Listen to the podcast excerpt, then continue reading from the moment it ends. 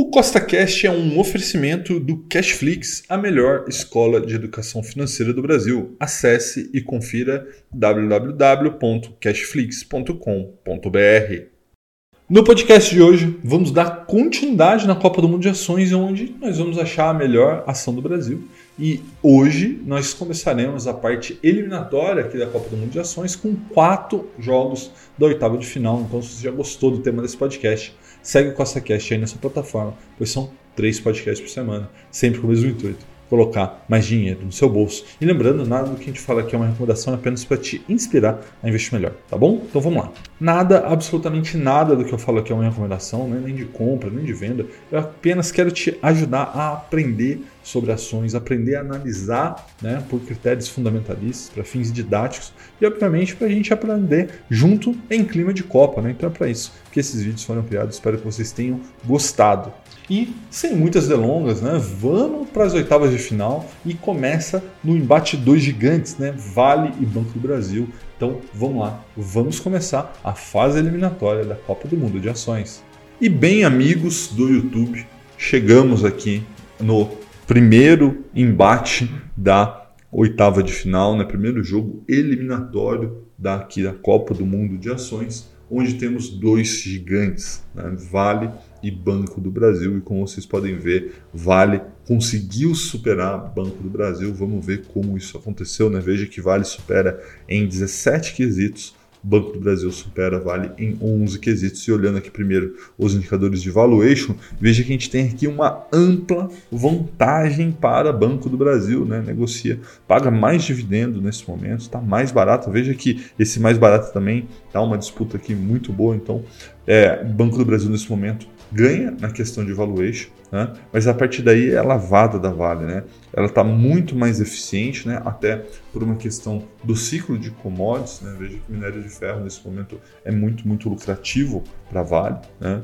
E aí acaba que são dois negócios bem diferentes, né? Enquanto vale o negócio cíclico, que a gente tem que sempre é, levar isso em consideração na análise, né? Banco do Brasil é um negócio totalmente resiliente, né? Contar aí há mais de 200 anos no mercado, dando grandes resultados para os seus acionistas, né? Mas nesse momento, indicadores de eficiência muito maiores para Vale, né? Veja a margem líquida 45% contra 12, por exemplo. E aí quando a gente olha endividamento, é aquele velho problema do status invest, né? Enfim, em análise de bancos em geral, que não dá para fazer dívida líquida, né? Porque banco não tem dívida, né?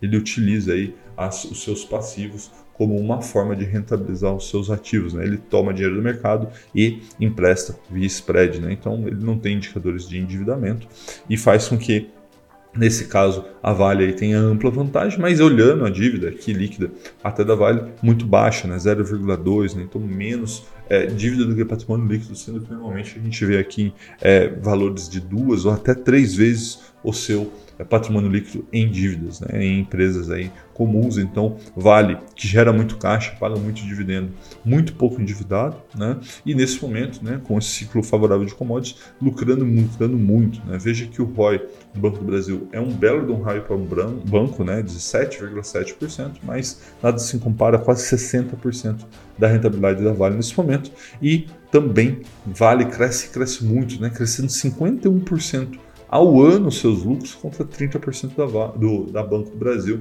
que também é um belo crescimento. Tá? Então veja que foi realmente um duelo entre gigantes, mas Vale se classifica para as quartas de final e agora vamos para a próxima oitava de final.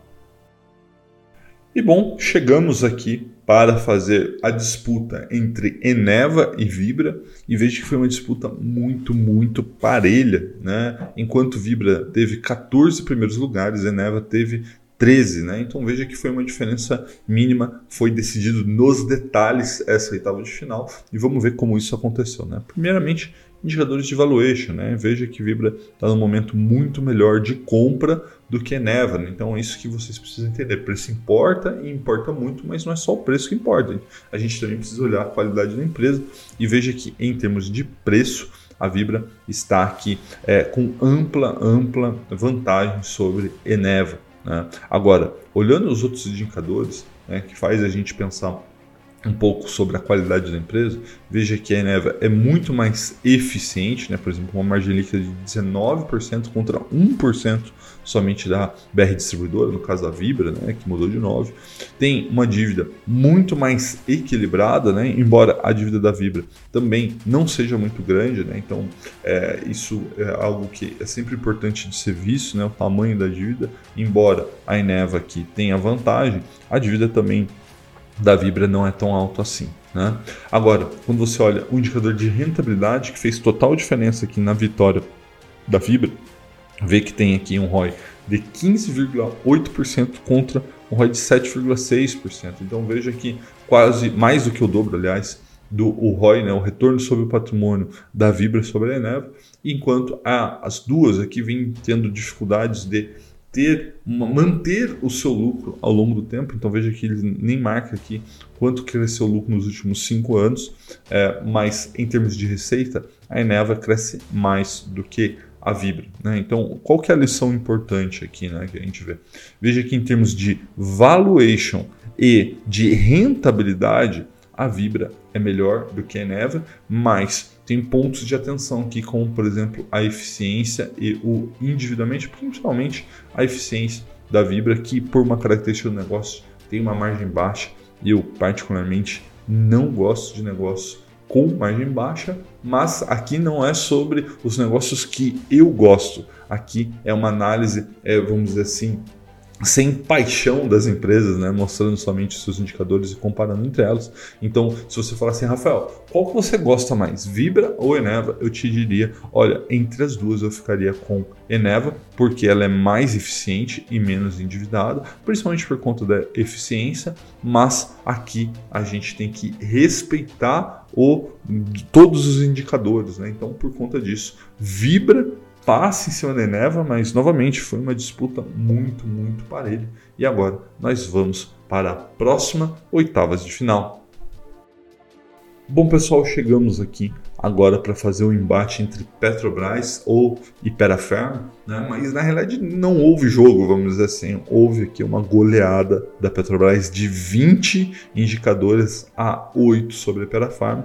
Por quê? Porque Petrobras é uma empresa que vem lucrando bastante, está se aproveitando dessa fase, desse ciclo do petróleo, ciclo de commodities muito a favor e que caiu muito nas últimas semanas pós segundo turno, pós a vitória do Lula como presidente. Né? Então veja que nesse momento Petrobras, olhando para o passado, né, daqui dos últimos 12 meses, é uma buta de uma compra. Será que para os próximos 12, 60 meses, 10 anos, é uma grande compra? Essa é a pergunta, vamos dizer assim, de um milhão de dólares, né? E essa é a questão que eu queria deixar mais uma vez claro aqui na Copa do Mundo de Ações.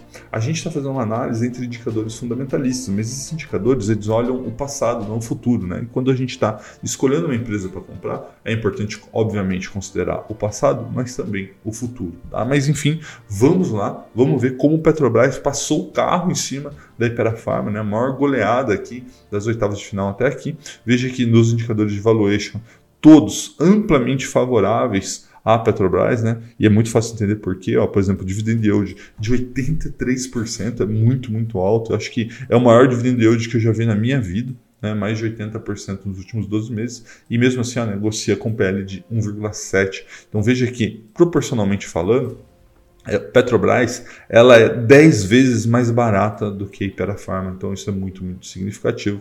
E aí, olhando aqui os indicadores de margem, Petrobras nesse momento é mais eficiente, né, por incrível que pareça, é, muito também, é lógico, por conta novamente do ciclo do petróleo. Né? Então é importante lembrar o seguinte: né? Petrobras é um negócio cíclico e Pharma não. E como o Petrobras está num momento muito bom do ciclo, faz com que ela consiga dar essa goleada em cima do Pharma, mas talvez estivesse na pior parte do ciclo não conseguiria. Né? Então aqui é importante lembrar que eu, particularmente, Rafael, prefiro negócios que são não cíclicos, como a Pharma, sobre Petrobras, que é cíclico. Mas é inegável que Petrobras está dando um buta de um resultado, né? isso é possível ver aqui no valuation, na eficiência. Quando a gente olha os indicadores de endividamento, aí sim a Pharma fica ligeiramente à frente, mas não muito à frente. Veja que, por exemplo, a dívida líquida do PL da Petrobras, que já foi um dia a empresa mais endividada do mundo, está muito, muito controlada, né? menor do que um. Indicadores aqui de rentabilidade, aí ampla maioria para a Petrobras e os indicadores de crescimento foi vitória para a Iperafarma, que vem crescendo bastante, tanto as suas receitas quanto o seu lucro. Tá? Então, Iperafarma, na minha visão, tinha condições de chegar muito, mas muito mais longe aqui na disputa, mas infelizmente, ou felizmente, sei lá, né, acabou é, encontrando um gigante pela frente, que é a Petrobras. Né? Então é importante lembrar que aqui houve um sorteio lá atrás e esse sorteio vem fazendo aqui os é, encontros entre as empresas e acabou que as oitavas de final foi entre essas duas grandes empresas. Eu lamento muito, mas Ipera Pharma fica fora da disputa depois de ter encontrado a gigante Petrobras, tá? E agora vamos para a próxima oitavas de final. E agora nós temos aqui a quarta oitavas de final entre JBS e Suzano, né, duas empresas cíclicas que estão em negócios diferentes, mas nesse momento ficou com uma ampla vantagem para JBS. Né? Então vamos ver como isso aconteceu. Né? Veja que JBS 18 indicadores é, superiores do que Suzano ficou com 10. Né? Então, primeiro, os indicadores de valuation, né? JBS bem à frente, né? com exceção aqui do PEG Rate, né? mas é, olhando, por exemplo, Disney Yield, PL, é, preço EBITDA, preço EBIT, preço ativo, enfim, a maioria dos indicadores de valuation JBS à frente, né? E como a gente já sabe, preço importa, importa muito e o valuation aqui acaba carregando o JBS nos braços, né? Mas, por exemplo, indicadores de eficiência não tem nem comparação, né? Então, papel e celulose nesse momento estão voando e os indicadores de eficiência aqui da Suzano são muito, muito melhores do que a JBS, mas não foi suficiente para fazer com que ela conseguisse superar a JBS, porque o preço acaba importando muito mais aqui nessa análise. Né? Então veja que nos indicadores de endividamento, algum tipo aqui de disputa, né? veja que sobre algumas métricas é, JBS um pouco melhor, outras métricas aqui a gente tem a Suzano um pouco melhor, mas no final do dia que acaba uma leve vantagem no endividamento para a JBS. Já nos indicadores de rentabilidade, a gente tem aqui um, um resultado, vamos dizer assim, dividido. Né? Enquanto o ROI e o ROA é melhor aqui da Suzano, o ROI que o giro dos ativos é melhor da JBS, então um empate em rentabilidade e também um empate em crescimento. Né? Enquanto os lucros da JBS cresceram né, nos últimos cinco anos 140% ao ano, a, os indicadores de receita, né, ou seja, a receita da Suzano cresceu 32% ao ano. Veja que as duas estão crescendo, crescendo muito numa fase de expansão. Lembrando que as duas são empresas cíclicas, então a gente sempre tem que lembrar disso. Lembrar que às vezes os indicadores que estão hoje muito bons, eles podem deixar de estar bons muito em breve, mas o fato é que nesse momento, nos últimos 12 meses, né, que é quando a gente pega esses indicadores, JBS é muito, muito superior a Suzano. Tá? E agora, essa foi a quarta oitava de final desse vídeo, então vamos ver como ficaram as quartas de finais deste lado da chave. E veja que a Copa do Mundo de Ações está sendo dominada pelos grandes gigantes das commodities aqui do Brasil, né? Então vamos lá, vamos ver o que, que aconteceu, né? Vale Banco do Brasil deu Vale, né? Banco do Brasil não aguentou o poder da Vale. Eneva e Vibra Energia foi um embate ali muito parelho, mas a Vibra passou, né? Então as duas vão se enfrentar na quarta final, Vale e Vibra. Já nas outras oitavas tivemos Petrobras e Perafarma, né? Petrobras não tomou conhecimento da Ipera Pharma e tivemos Suzano e JBS. A JBS passou, então Petrobras e JBS farão a outra quarta de final e esses dois jogos serão no dia 11 do 12 às 18 horas aqui no YouTube. Tá bom? Um forte abraço e até a próxima.